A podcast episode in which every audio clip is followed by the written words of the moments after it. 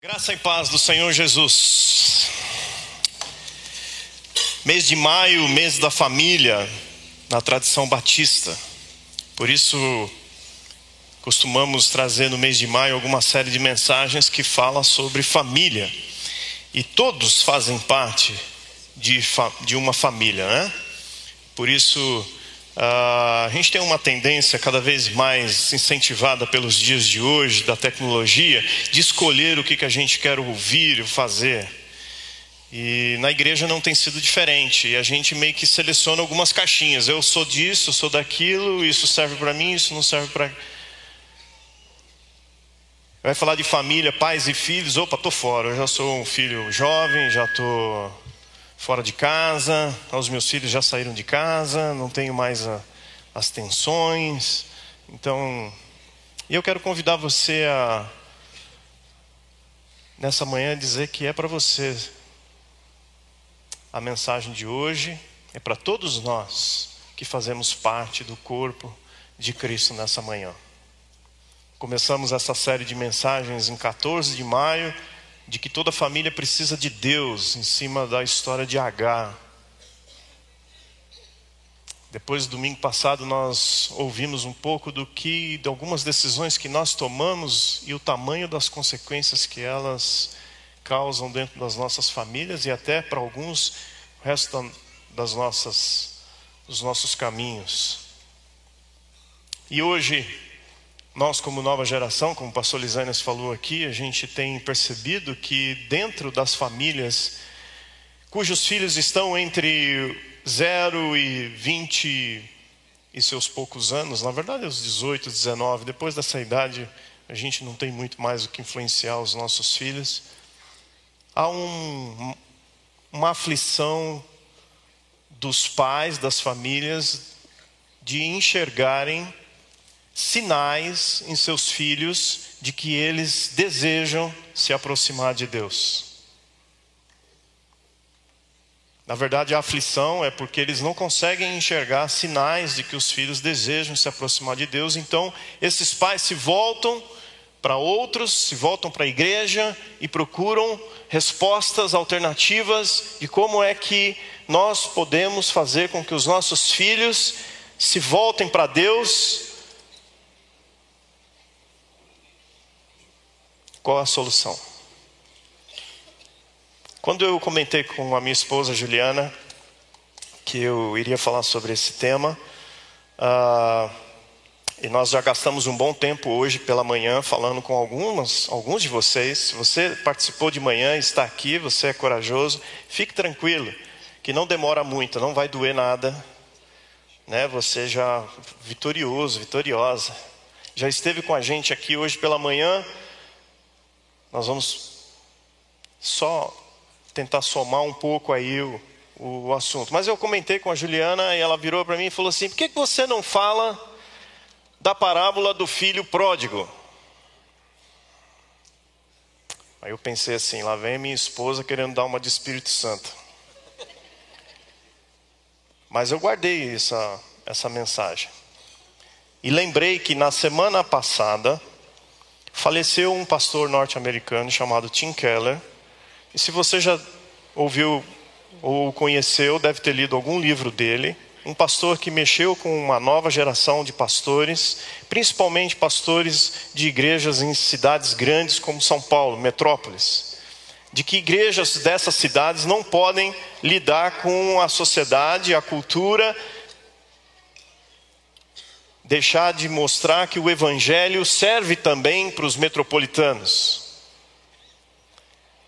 Então nós conhecemos esse pastor pela leitura dos livros, e meu irmão, pastor também, colocou no grupo da família um MP3, uma mensagem do Tim Keller Acho que foi uma homenagem, uma tentativa dele de homenagear. A gente, quando tem um carinho por alguém, a gente tenta homenagear, né? E ele colocou aquela mensagem, e quando eu fui ver a mensagem, a mensagem era do filho pródigo. Aí eu falei assim: então agora acho que é por aí, está claro, né? a mensagem ficou clara.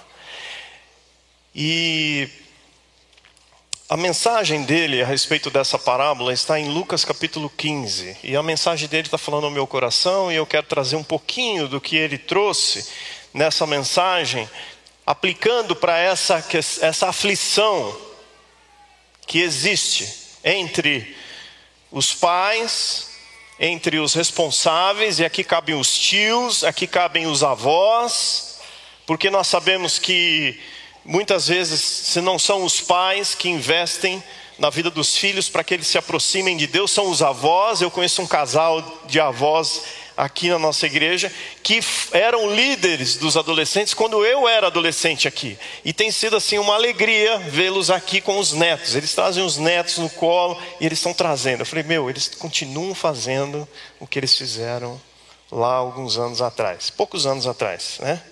É mas vocês fazem parte das famílias. Por isso também cabem bem e também devem estar sofrendo com a como é que a gente aproxima os nossos filhos de Deus. Mas vamos lá, abra comigo Lucas capítulo 15, vamos ler essa parábola, parábola bem conhecida, parábola do filho perdido.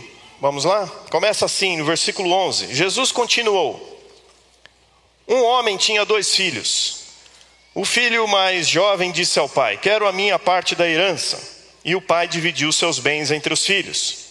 Alguns dias depois, o filho mais jovem arrumou suas coisas e se mudou para uma terra distante, onde desperdiçou tudo o que tinha por viver de forma desregrada. Quando seu dinheiro acabou, uma grande fome se espalhou pela terra e ele começou a passar necessidade. Convenceu um fazendeiro da região a empregá-lo, e esse homem o mandou a seus campos para cuidar dos porcos. Embora quisesse saciar a fome com as vagens dadas aos porcos, ninguém lhe dava coisa alguma. Quando finalmente caiu em si, disse: Até os empregados de meu pai têm comida de sobra, e eu estou aqui morrendo de fome. Vou retornar à casa de meu pai e dizer: Pai, pequei contra o céu e contra o Senhor, e não sou mais digno de ser chamado seu filho. Por favor, trate-me como seu empregado. Então voltou para a casa de seu pai. Quando ainda ele estava longe, seu pai o viu e, cheio de compaixão, correu para o filho, o abraçou e o beijou. O filho disse: Pai, pequei contra o céu e contra o Senhor e não sou mais digno de ser chamado seu filho. O pai, no entanto, disse aos servos: Depressa, tragam a melhor roupa da casa e vistam nele. Coloquem-lhe um anel no dedo e sandália nos pés. Matem um novilho gordo. Faremos um banquete e celebraremos, pois este meu filho estava morto e voltou à vida. Estava perdido e foi achado. E começaram a festejar. Enquanto isso, o filho mais velho trabalhava no campo. Na volta para casa, ouviu música e dança e perguntou a um dos servos o que estava acontecendo. O servo respondeu: Seu irmão voltou e seu pai matou o novilho gordo, pois ele voltou são e salvo. O irmão mais velho se irou e não quis entrar. O pai saiu e insistiu com o filho, mas ele respondeu: Todos esses anos tenho trabalhado como escravo para o Senhor e nunca me recusei a obedecer às suas ordens. E o Senhor nunca me deu, nem mesmo um cabrito, para eu festejar com os meus amigos. Mas, quando esse seu filho volta, depois de desperdiçar o seu dinheiro com prostitutas, o Senhor comemora matando o novilho. O pai lhe respondeu: Meu filho, você está sempre comigo e tudo o que eu tenho é seu. Mas tínhamos de comemorar esse dia feliz pois seu irmão estava morto e voltou à vida, estava perdido e foi achado.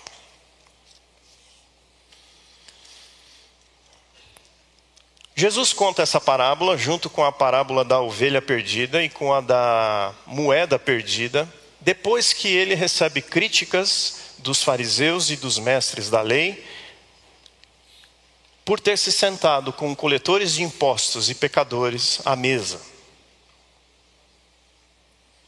Então, essa história que contém elementos que são facilmente percebidos, são elementos da nossa vida cotidiana e que ela procura trazer um ensinamento, essa parábola, o Senhor Jesus responde para essa, com essa, uh, responde a essa crítica através de uma história que traz elementos fáceis de você perceber, em que eu e você a gente se identifica. Então, a parábola tem dois públicos: tem os coletores de impostos, os pecadores, e tem os fariseus, os mestres da lei. Por isso a história tem dois filhos. Duas maneiras de se tentar aproximar de Deus. Os dois filhos trazem duas maneiras de você tentar se aproximar de Deus. E são duas maneiras que eu, vocês, nossos antepassados, e os nossos futuros vão continuar tentando se aproximar de Deus dessa maneira. Qual é a maneira do filho mais jovem? A maneira do filho mais jovem é aquela que está muito em moda hoje em dia. Eu decido o que é o certo e o errado para a minha vida. Eu sei o que é o certo e o errado para a minha vida. Eu não preciso de religião, eu não preciso de governos, eu não preciso de nada. Eu preciso ter um grupo que me apoie e que eu possa ser leal e verdadeiro a essas convicções do que é certo e errado. Então eu tomo as minhas decisões e eu vou para onde eu quero. Muitas vezes, diante dessas decisões, nem Deus está nem se passa pela cabeça dessa pessoa de que ela quer se aproximar de Deus, mas no fundo, o que ela quer? Sucesso, afirmação, saúde, prosperidade, muitos amigos, casa cheia, mesa repleta. No fundo, as pessoas estão tentando buscar e trazer algo que as faça se sentir satisfeitas. Elas nem sabem dizer que isso é uma tentativa de se aproximar de Deus. Essa é a, essa é a tentativa do filho mais velho, do mais novo. Ele chega para o pai e fala: Pai, você nem morreu ainda. Eu sei que existem leis nesse mundo que dizem que a gente só pode pegar a herança do pai e da mãe depois que o pai morre, que a mãe morre. Então eu quero a minha parte agora. E eu vou decidir o que eu vou fazer com a minha parte.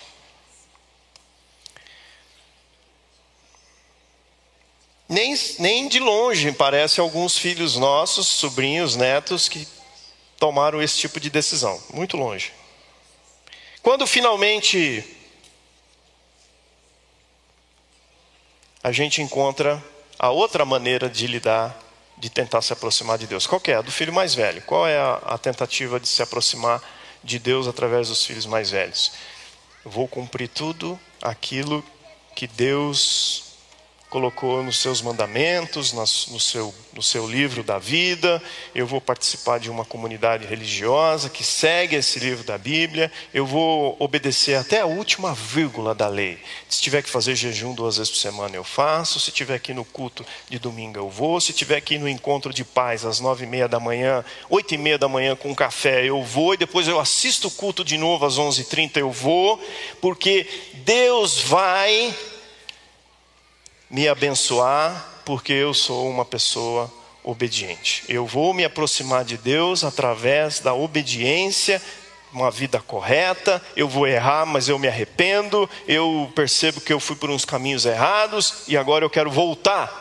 E eu volto e Deus me acolhe, me abençoa, abre um mar de bênçãos para mim. Deus me deve uma vida alegre, perfeita, saudável, porque eu obedeço, sou certinho, sou legal com ele. Eu sou o bom, eu sou bom. Quando um olha para o outro, quando o filho mais velho olha para o mais novo, fala assim: esses são os errados, os que escolhem as coisas erradas desse mundo. E o mais novo, quando olha para o mais velho, fala o quê? Esses são os de cabeça fechada, são os preconceituosos, orgulhosos. Os dois estão tentando se aproximar de Deus. E é isso que o Senhor Jesus está querendo dizer. E aqui em nenhum momento o Senhor Jesus tinha a intenção de dizer que um ou outro está certo. Não, ele quer dizer o, totalmente ao contrário. Os dois, os dois na sua tentativa de se aproximar de Deus estão totalmente separados de Deus. Nenhum está chegando perto. Muito pelo contrário. Ambos estão muito, mas muito separados. E sabe por quê? Porque tem algo aqui dentro deles que está corroendo, que está tomando espaço que não deveria tomar. Quando nós temos uma compreensão errada e profunda do que significa pecado, a gente começa a se afastar de Deus ao invés de aproximar, por mais que as imagens digam o contrário. Ambos estão separados porque estão em pecado. Pecado é quebrar as leis, sim, o filho é mais fácil a gente perceber isso no filho mais, mais novo. Ele quebrou uma lei, talvez da época oriental, tem um respeito muito grande pelos pais, existe isso, nem precisa de lei para eles, eles são muito fortes nisso. Então ele já quebrou aqui até um costume, uma tradição. Ele disse para o seu pai, entre as asinhas nossas aqui ocidentais, dizendo: Você está morto para mim, você não existe, passa para cá as minhas coisas. Isso é pecado? É pecado. Mas no fundo, o filho mais novo está querendo controlar. O filho mais velho também está em pecado, porque também está tentando controlar. Ele fica irado, ele fica bravo com seu pai. Você deu, você está gastando, o novilho gordo é meu. Quando você separou, você deu a metade do meu irmão e o restante era meu. Portanto, o que sobrou aqui nesse lugar, nessa propriedade, é meu. O novilho gordo é meu. Como é que você gasta com esse cara? Olha lá onde ele foi gastar o dinheiro dele. Toda vez que eu e você, a gente tenta controlar, seja de ambas as duas maneiras, a gente está tentando se tornar o nosso próprio Salvador diante de Deus. Então eu tomo as minhas decisões do jeito que eu quero, eu sigo as minhas regras do jeito que eu quero, e de alguma maneira esse mundo vai abrir as portas e eu vou gozar do que é o melhor, o bom que existe eu obedeço a Deus e cuido para que eu obedeça todas as leis, as últimas. Sou um religioso, nem com a cara tão Morumbi, nem é tão uma cara assim. A Igreja Batista Morumbi nem tem uma cara tão religiosa, mas eu gosto lá e eu sou, porque Deus vai me dar, Ele vai ficar me devendo. Cuidar dos meus filhos, para que eles não se machuquem, para que eles não fiquem longe de Deus. Nós estamos tentando controlar essa situação. Nós deixamos Deus lá em casa e estamos tentando controlar a situação. Fazer de nós os nossos próprios redentores, salvadores. Isso chama-se controle. Parte disso vem através do controle. Antigamente, e alguns de vocês tiveram a oportunidade de viver isso. Até era outro contexto. Os pais controlavam, mas não controlavam tanto. Você podia brincar na rua, você podia jogar bola na rua, você brincava de polícia e ladrão de bicicleta na rua. Você não brinca de bicicleta, ladrão e polícia na frente da sua casa, você sai pelo bairro. Para lugares que você nunca foi na tentativa de fugir. seu pai, sua mãe, seu pai está trabalhando, sua mãe também está trabalhando, tranquila. Hoje em dia não. Pai, posso ir comprar um negocinho no mercado? Dentro do condomínio a gente já fica. cuidado. Presta atenção. Ó, tem câmera? Então deixa eu ver a câmera. Já viram? Filho, lá no colégio vai acontecer um negócio com você impressionante. Vão chegar alguns amigos e vão dizer isso para você. Outras amigas dirão isso e, e você tem que prestar atenção. Só falta entregar uma cartilha. Como responder aos convites indesejáveis dos seus amigos.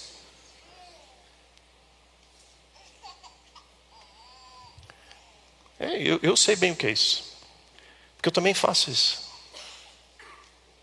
Qual filho que, quando começa a ficar adolescente, fala assim: pai, tem uma festa de 15 anos, eu quero ir, a gente já começa, mas com quem?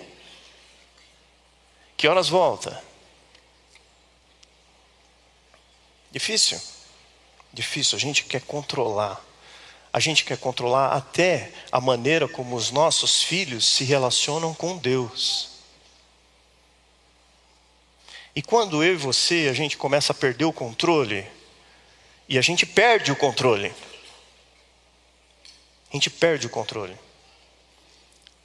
A parábola traz aqui, olhando para o filho mais velho, três sentimentos que brotam do nosso coração, sendo que o primeiro deles é a ira. O texto no versículo 28 diz que o filho mais velho se irou com o pai, ficou bravo com o pai. O que você está fazendo não se faz. Não era dessa maneira que você tinha que tratar o meu irmão mais novo. Certa vez uma família chegou e apresentou diante do altar um cheque e ela falou o seguinte: Esse ano o Senhor nos abençoou de tal maneira, nunca nossa, os nossos negócios cresceram tanto. Nunca nós tivemos tantos recursos e que nós ajudamos famílias, nós ajudamos alguns colaboradores, nós demos o, o dízimo na igreja, mas agora, nesse final de ano, nós queremos, com família, era na época do cheque ainda, dar esse cheque em agradecimento a Deus pelo que Ele nos deu no ano.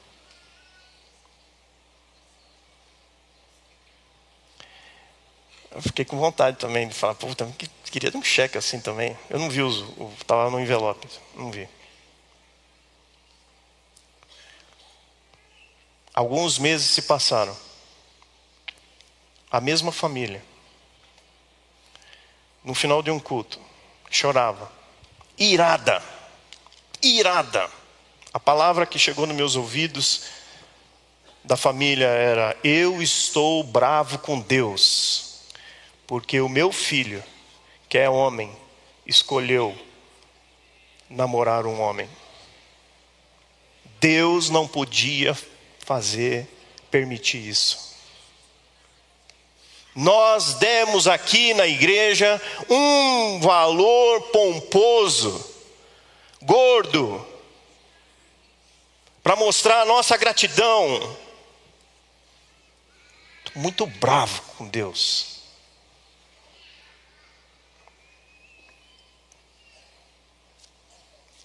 Outro sentimento, o sentimento de desprezo. A maneira como o filho mais velho fala a respeito do novo. Esse não tem jeito mais. Olha aí o que o Senhor está desperdiçando os nossos recursos com algo que não tem mais solução. Você decidiu. Ah, e um detalhe. Essa figura aqui é meio negócio assim, já que a galera dos jovens fica tudo naquele canto ali. Esse negócio aqui é meio multiverso, sabe? O pai pode estar no lugar do filho, como o filho pode estar no lugar do pai aqui, nesses filhos aqui, viu? Em troca. Você pensa que é só os filhos que tomam decisões equivocadas? Caminhos errados? Os pais, às vezes, tomam caminhos como o do filho mais novo. E cabe aos filhos que, que estão no papel de filhos mais velhos, cuidarem para não desprezar os seus pais, não os respeitar nas suas decisões. E outro sentimento é não perdoar.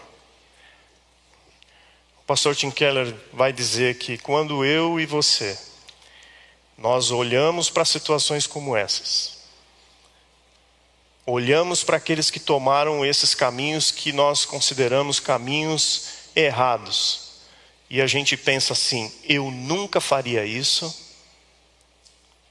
nós acabamos de fechar uma porta que ela precisava ficar aberta. Isso é imperdoável. Nós estamos fechando a porta. Certa vez, lidando com uma dessas tensões que existem dentro de casa, compartilhei com uma irmã aqui da igreja.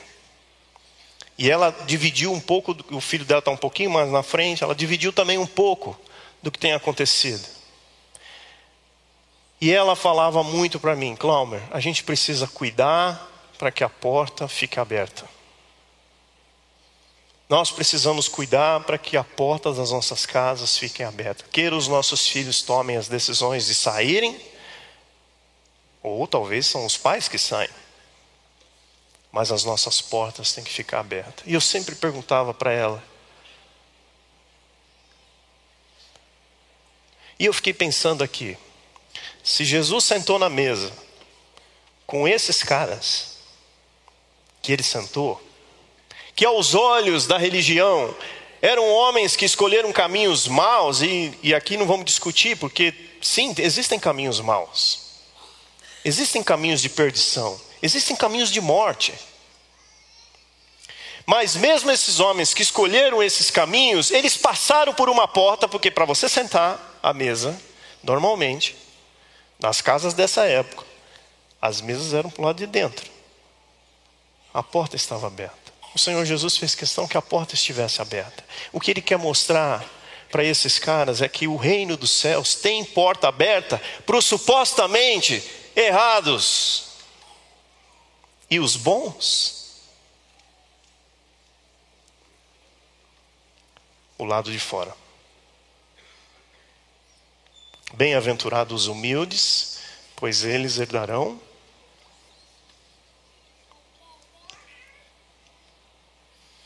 os que estão perdidos podem se arrepender e esses estarão salvos. Como nós nos aproximamos de Deus? Nós nos aproximamos do Deus sabendo e os nossos filhos também podem se aproximar de Deus, precisando crer na graça, que nós ouvimos muito falar isso aqui. Nós somos pecadores salvos pela graça. Mas parece que a gente não consegue explicar muito bem o que, que significa essa graça, mas o que nós percebemos aqui na parábola é que é ela quem busca é iniciativa da graça de Deus. O pai vai até o filho, mal o filho aparece no horizonte, na minha cabeça. Sempre se dá aquelas casas em que tem uma varandinha na frente, o pai está sentado ali, ansioso, esperando o filho voltar. É assim que Deus faz comigo, é assim que Deus faz com você. Quando nós saímos por esses caminhos assim que a gente acha que está certo, é por esse daqui. Ele fica lá esperando a gente voltar, porque é a iniciativa da graça de Deus ele vai nos buscar, porque é também a iniciativa da graça o arrependimento. Aqui nós percebemos que o filho mais novo se arrepende. Pequei contra o céu e contra o Senhor.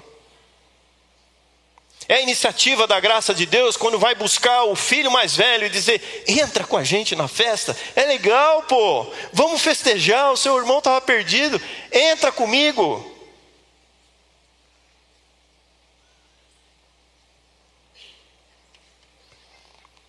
É a iniciativa da graça de Deus o obedecer a Deus, mesmo quando nós vivemos numa família que alguns escolhem caminhos que a gente nos agride, são caminhos que nos machucam. É graça de Deus que nos consola quando no primeiro culto aqui estava difícil olhar para esse canto aqui. Aqui tem, tinha uma mãe sentada aqui, cujo filho escolheu alguns caminhos e foram caminhos de morte. Filho único.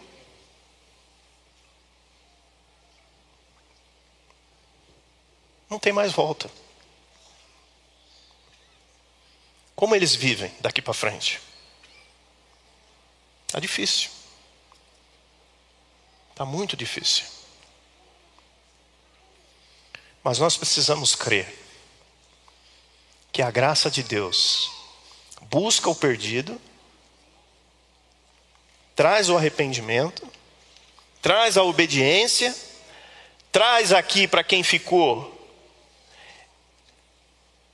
essa percepção de que a ira, o desprezo e não perdoar não ajudam em nenhum momento, muito pelo contrário, só nos afundam cada vez mais numa necessidade da gente achar que a gente está certo, que a gente sabe qual é o caminho certo e a gente barra a iniciativa da graça de Deus, nos paralisa, nos congela. E a gente perde a chance da gente ser evangelista da gente levar o Evangelho. Porque o Evangelho, quando ele é dito de forma clara, simples, mas clara,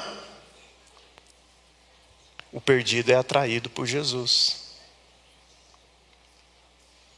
E os bons são ofendidos por Jesus. Quem queria matar Jesus no final da história desses dois grupos, coletores e fariseus?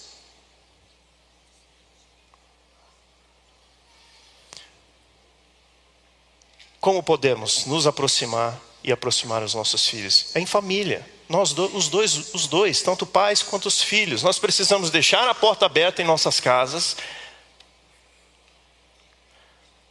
Nós precisamos pensar, e aí a igreja está convidando os pais justamente para a gente trabalhar juntos. Há dinâmicas difíceis. Essa semana eu ouvi a seguinte frase: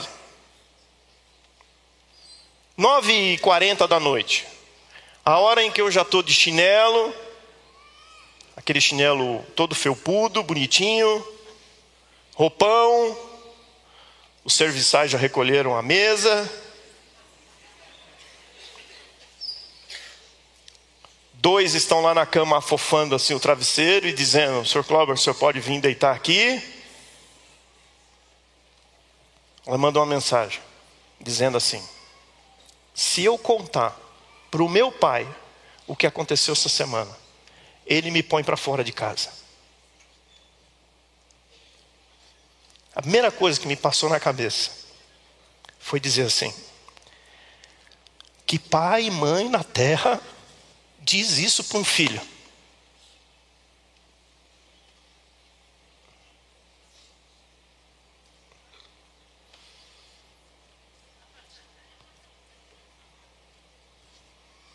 Mas é o que acontece.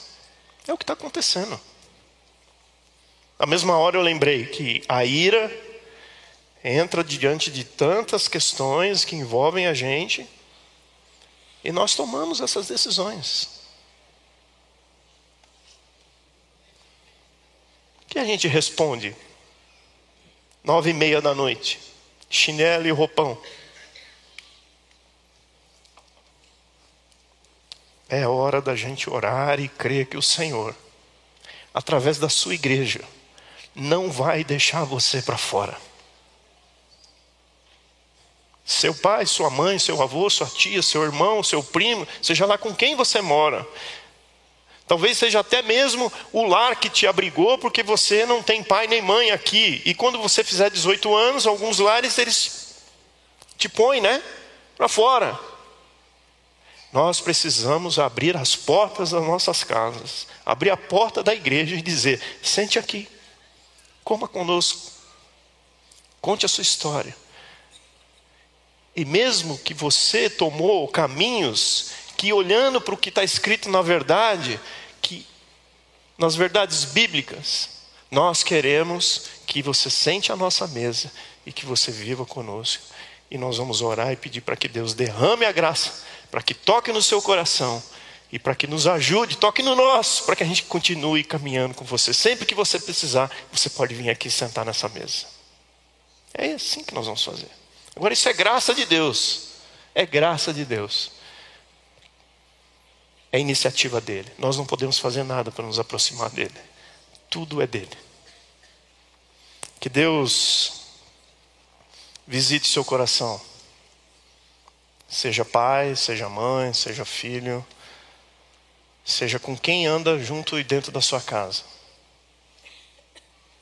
Para que a sua porta sempre esteja aberta para aqueles que precisam conhecer o nosso Senhor Jesus Cristo e se aproximar dele.